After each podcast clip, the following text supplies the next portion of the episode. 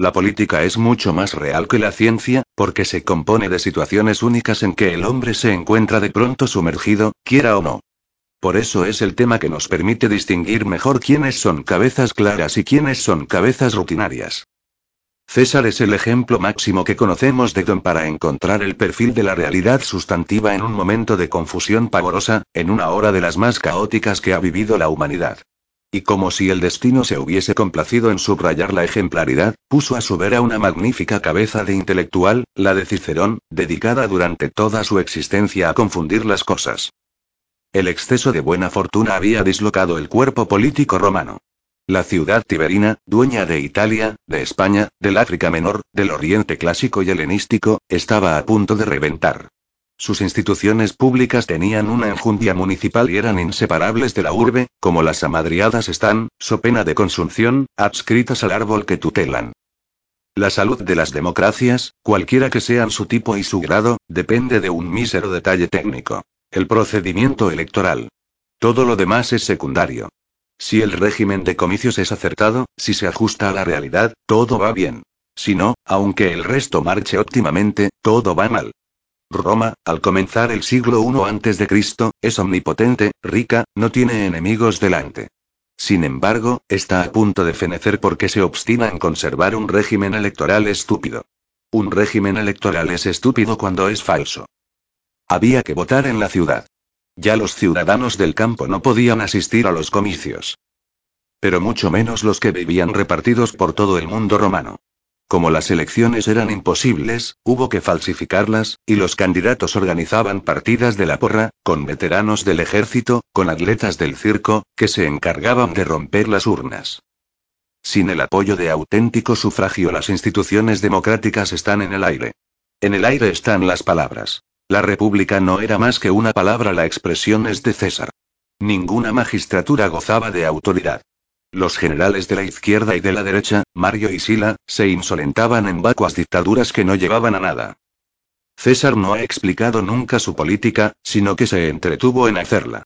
Daba la casualidad de que era precisamente César, y no el manual de cesarismo que suele venir luego. No tenemos más remedio, si queremos entender aquella política, que tomar sus actos y darle su nombre. El secreto está en su hazaña capital. La conquista de las Galías. Para emprenderla tuvo que declararse rebelde frente al poder constituido. ¿Por qué? Constituían el poder los republicanos, es decir, los conservadores, los fieles al Estado-ciudad. Su política puede resumirse en dos cláusulas. Primera, los trastornos de la vida pública romana provienen de su excesiva expansión.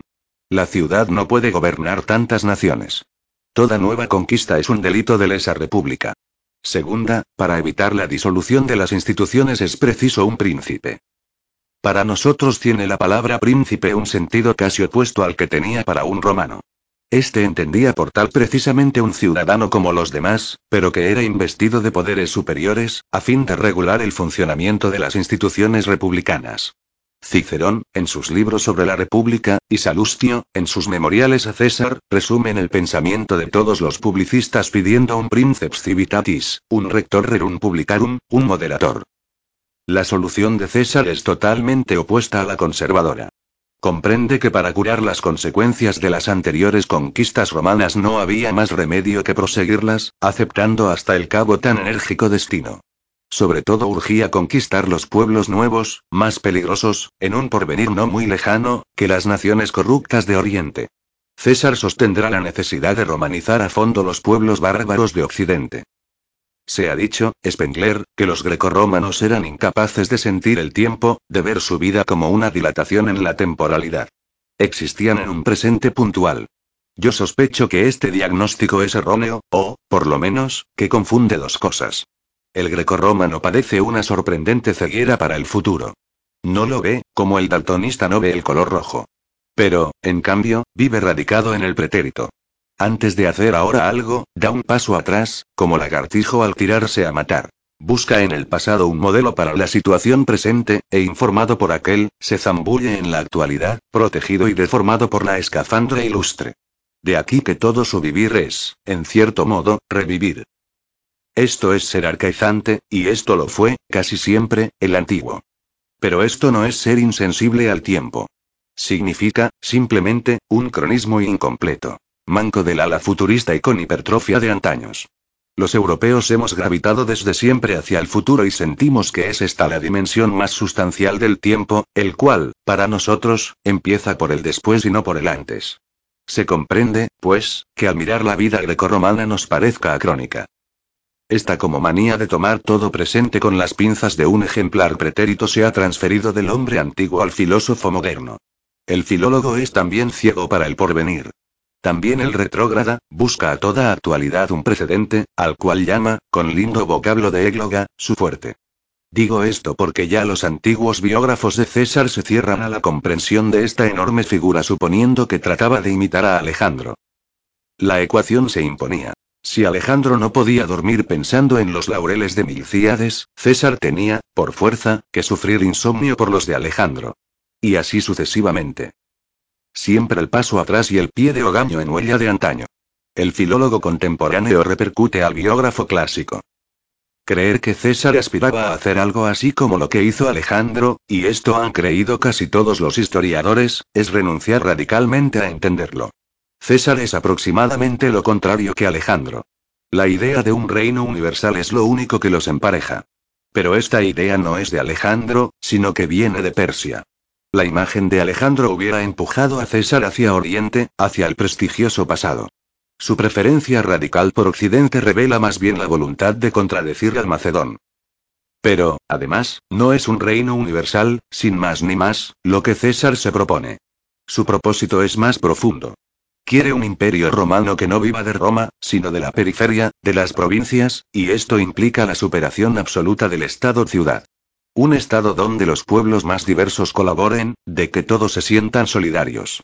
No un centro que manda y una periferia que obedece, sino un gigantesco cuerpo social, donde cada elemento sea a la vez sujeto pasivo y active del Estado. Tal es el Estado moderno, y esta fue la fabulosa anticipación de su genio futurista. Pero ello suponía un poder extrarromano, antiaristócrata, infinitamente elevado sobre la oligarquía republicana, sobre su príncipe, que era solo un primus inter pares. Ese poder ejecutor y representante de la democracia universal solo podía ser la monarquía con su sede fuera de Roma. República, monarquía. Dos palabras que en la historia cambian constantemente de sentido auténtico, y que por lo mismo es preciso en todo instante triturar para cerciorarse de su eventual enjundia. Sus hombres de confianza, sus instrumentos más inmediatos, no eran arcaicas ilustraciones de la urbe, sino gente nueva, provinciales, personajes enérgicos y eficientes. Su verdadero ministro fue Cornelio Balbo, un hombre de negocios gaditano, un atlántico, un colonial.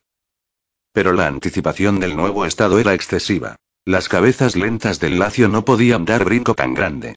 La imagen de la ciudad, con su tangible materialismo, impidió que los romanos viesen aquella organización novísima del cuerpo público. ¿Cómo podían formar un Estado hombres que no vivían en una ciudad? ¿Qué género de unidad era esa, tan sutil y como mística? Repito una vez más. La realidad que llamamos Estado no es la espontánea convivencia de hombres que la consanguinidad ha unido. El Estado empieza cuando se obliga a convivir a grupos nativamente separados. Esta obligación no es desnuda violencia, sino que supone un proyecto iniciativo, una tarea común que se propone a los grupos dispersos. Antes que nada es el Estado proyecto de un hacer y programa de colaboración. Se llama a las gentes para que juntas hagan algo.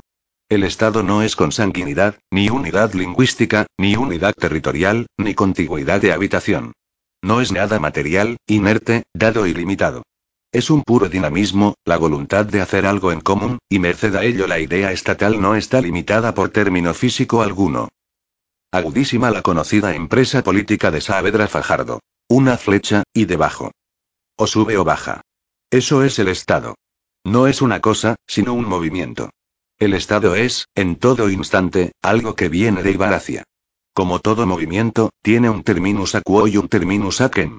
Córtese por cualquier hora la vida de un estado que lo sea verdaderamente y se hallará una unidad de convivencia que parece fundada en tal o cual atributo material. Sangre, idioma, fronteras naturales. La interpretación estática nos llevará a decir, eso es el estado. Pero pronto advertimos que esa agrupación humana está haciendo algo comunal. Conquistando otros pueblos, fundando colonias, federándose con otros estados, es decir, que en toda hora está superando el que parecía principio material de su unidad. Es el terminus ad quem, es el verdadero estado, cuya unidad consiste precisamente en superar toda unidad dada. Cuando ese impulso hacia el más allá cesa, el Estado automáticamente sucumbe, y la unidad que ya existía y parecía físicamente cimentada, raza, idioma, frontera natural, no sirve de nada. El Estado se desagrega, se dispersa, se atomiza. Solo esta duplicidad de elementos en el Estado, la unidad que ya es y la más amplia que proyecta ser permite comprender la esencia del Estado nacional. Sabido es que todavía no se ha logrado decir en qué consiste una nación, si damos a este vocablo su acepción moderna. El Estado-ciudad era una idea muy clara, que se veía con los ojos de la cara. Pero el nuevo tipo de unidad pública que germinaba en Gales y germanos, la inspiración política de Occidente, es cosa mucho más vaga y huidiza. El filólogo, el historiador actual, que este suyo arcaizante, se encuentra ante este formidable hecho casi tan perplejo como César y Tácito cuando con su terminología romana querían decir lo que eran aquellos estados incipientes, transalpinos y ultrarrenanos, o bien los españoles. Les llaman civitas, gens, natio, dándose cuenta de que ninguno de esos nombres va bien a la cosa. No son civitas, por la sencilla razón de que no son ciudadanos. Pero ni siquiera cabe embaguecer el término y aludir con él a un territorio delimitado. Los pueblos nuevos cambian con suma facilidad de terruño, o por lo menos amplían y reducen el que ocupaban. Tampoco son unidades étnicas, gentes, naciones. Por muy lejos que recurramos, los nuevos estados aparecen ya formados por grupos de natividad independiente. Son combinaciones de sangres distintas que es, pues, una nación, ya que no es ni comunidad de sangre, ni adscripción a un territorio, ni cosa alguna de este orden. Como siempre acontece, también en este caso una pulcra sumisión a los hechos nos da la clave. ¿Qué es lo que salta a los ojos cuando repasamos la evolución de cualquier nación moderna? Francia, España, Alemania. Sencillamente esto. Lo que en una cierta fecha parecía constituir la nacionalidad aparece negado en una fecha posterior. Primero, la nación parece la tribu, y la no nación, la tribu de al lado. Luego la nación se compone de dos tribus, más tarde es una comarca, y poco después es ya todo un condado o ducado o reino. La nación es León, pero no Castilla. Luego es León y Castilla, pero no Aragón. Es evidente la presencia de dos principios. Uno, variable y siempre superado, tribu, comarca, ducado, reino, con su idioma o dialecto. Otro, permanente, que salta libérrimo sobre todos esos límites y postula como unidad lo que aquel consideraba precisamente como radical contraposición. Los filólogos, llamo así a los que hoy pretenden denominarse historiadores, practican la más deliciosa gedeonada cuando parten de lo que ahora, en esta fecha fugaz, en estos dos o tres siglos, son las naciones de Occidente, y suponen que Vercingetorix o que el Cid campeador querían ya una Francia desde Saint-Malo a Estrasburgo, precisamente, o una España desde Finisterre a Gibraltar. Estos filólogos, como el ingenuo dramaturgo, hacen casi siempre que sus héroes partan para la guerra de los Treinta Aries. Para explicarnos cómo se han formado Francia y España, suponen que Francia y España preexistían como unidades en el fondo de las almas francesas y españolas. Como si existiesen franceses y españoles originariamente antes de que Francia y España existiesen. Como si el francés y el español no fuesen, simplemente, cosas que hubo que forjar en dos mil años de faena. La verdad pura es que las naciones actuales son tan solo la manifestación actual de aquel principio variable, condenado a perpetua superación. Ese principio no es ahora la sangre ni el idioma, puesto que la comunidad de sangre y de idioma en Francia o en España ha sido efecto, y no causa, de la unificación estatal. Ese principio es ahora la frontera natural. Está bien que un diplomático emplee en su esgrima astuta este concepto de fronteras naturales, como última ratio de sus argumentaciones. Pero un historiador no puede parapetarse tras él como si fuese un reducto definitivo. Ni es definitivo ni siquiera suficientemente específico. No se olvide cuál es, rigurosamente planteada, la cuestión. Se trata de averiguar qué es el Estado Nacional, lo que hoy solemos llamar nación, a diferencia de otros tipos de Estado, como el Estado ciudadano, yéndonos al otro extreme, como el imperio que Augusto fundó. Si se quiere formular el tema de modo todavía más claro y preciso, dígase así. ¿Qué fuerza real ha producido esa convivencia de millones de hombres bajo una soberanía de poder público que llamamos Francia, o Inglaterra, o España, o Italia, o Alemania? No ha sido la previa comunidad de sangre, porque cada uno de esos cuerpos colectivos está regado por torrentes cruentos muy heterogéneos.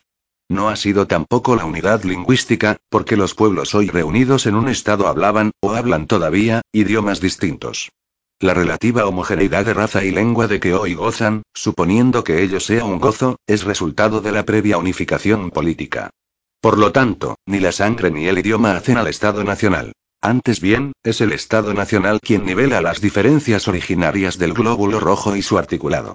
Y siempre ha acontecido así. Pocas veces, por no decir nunca, habrá el Estado coincidido con una identidad previa de sangre o idioma.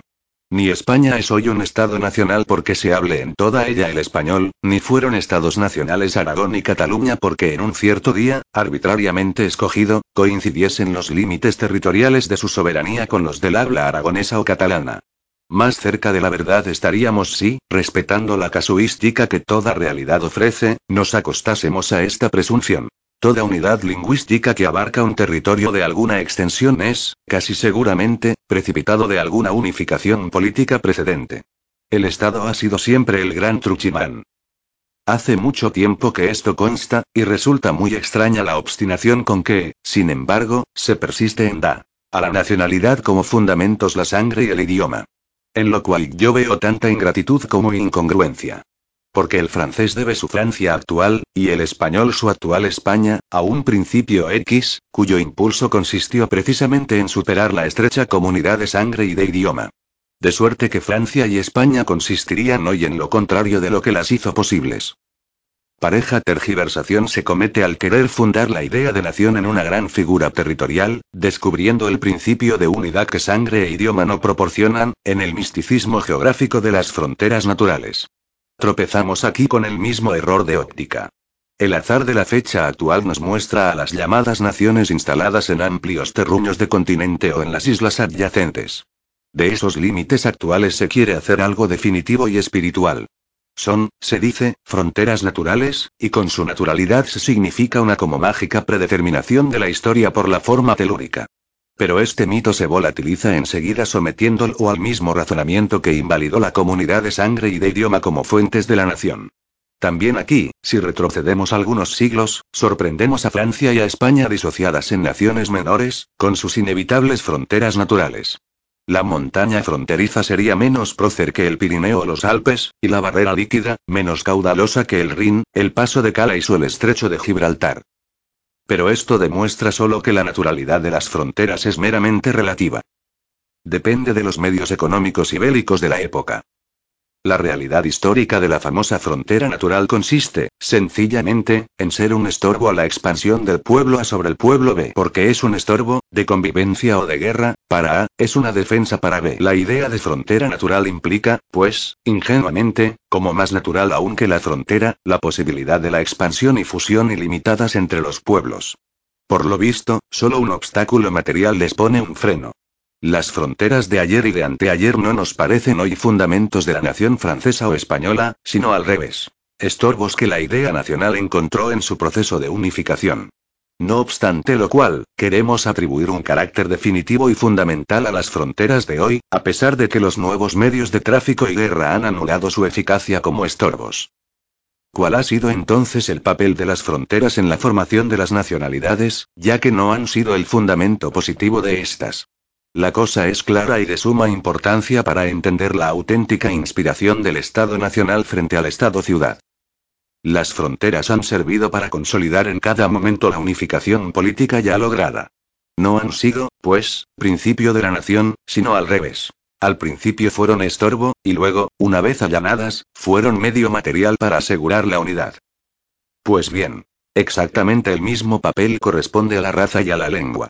No es la comunidad nativa de una u otra lo que constituyó la nación, sino al contrario. El Estado Nacional se encontró siempre, en su afán de unificación, frente a las muchas razas y las muchas lenguas, como con otros tantos estorbos.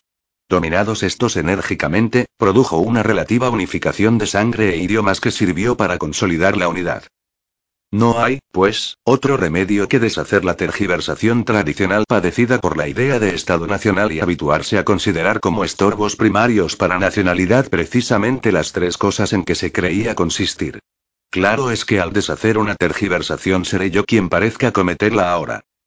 Es preciso resolverse a buscar el secreto del Estado Nacional en su peculiar inspiración como tal Estado, en su política misma, y no en principios forasteros de carácter biológico o geográfico. Porque, en definitiva, se creyó necesario recurrir a raza, lengua y territorio nativos para comprender el hecho maravilloso de las modernas naciones. Pura y simplemente, porque en estas hallamos una intimidad y solidaridad radical de los individuos con el poder público desconocidas en el Estado antiguo. En Atenas y en Roma, solo unos cuantos hombres eran el Estado, los demás, esclavos, aliados provinciales, colones, eran solo súbditos. En Inglaterra, en Francia, en España, nadie ha sido nunca solo súbdito del Estado, sino que ha sido siempre participante de él, uno con él. La forma, sobre todo jurídica, de esta unión con y en el Estado, ha sido muy distinta según los tiempos. Ha habido grandes diferencias de rango y estatuto personal, clases relativamente privilegiadas y clases relativamente postergadas. Pero si se interpreta la realidad efectiva de la situación política en cada época y se revive su espíritu, aparece evidente que todo individuo se sentía sujeto activo del Estado, partícipe y colaborador.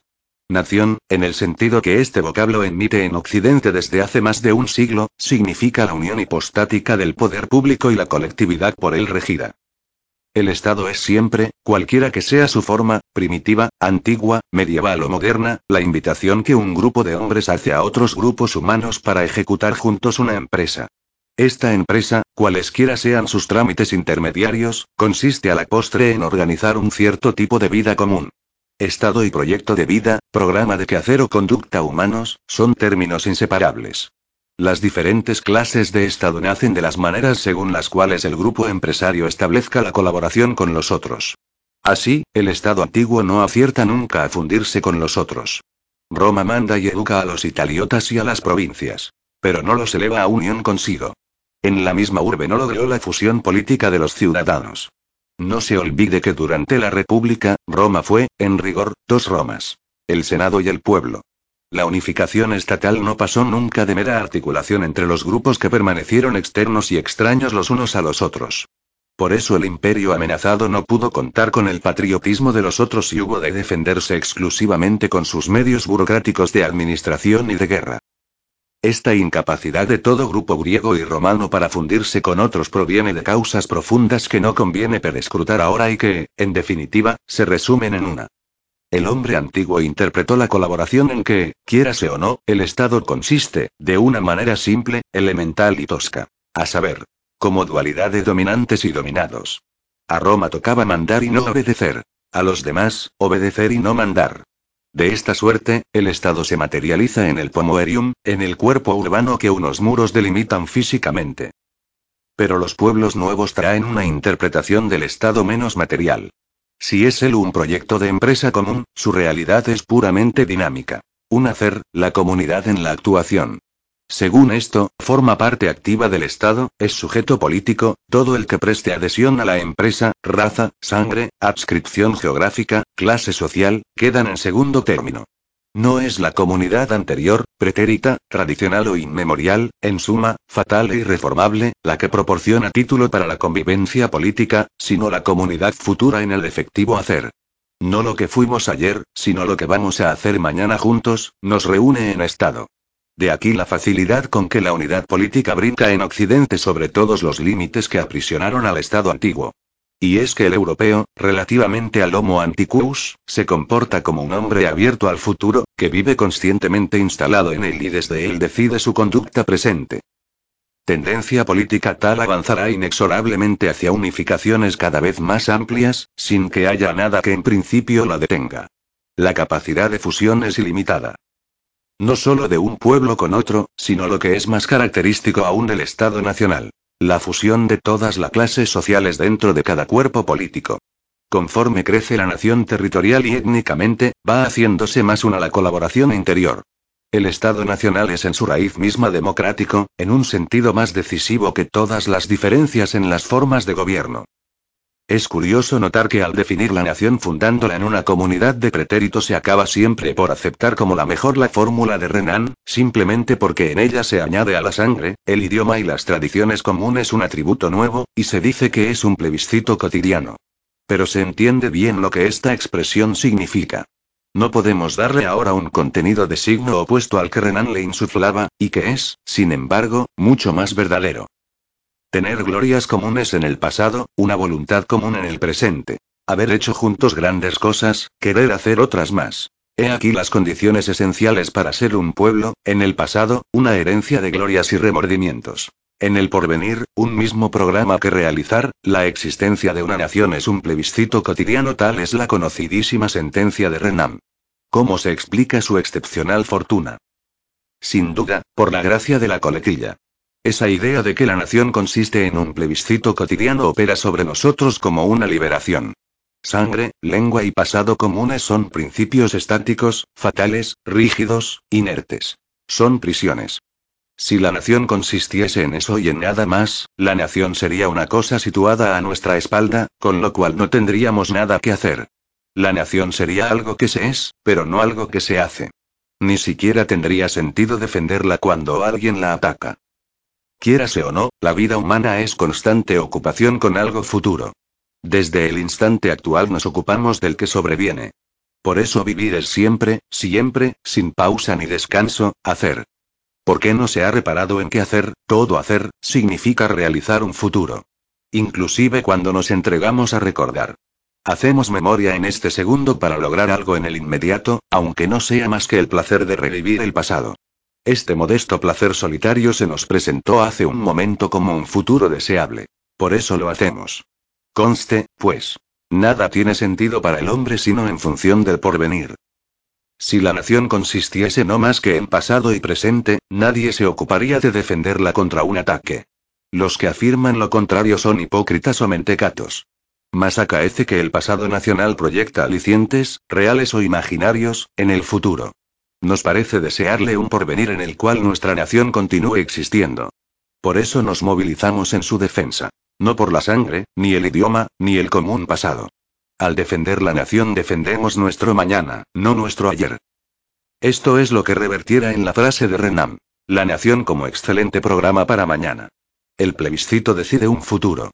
Que en este caso el futuro consista en una perduración del pasado no modifica lo más mínimo la cuestión. Únicamente revela que también la definición de Renan es arcaizante.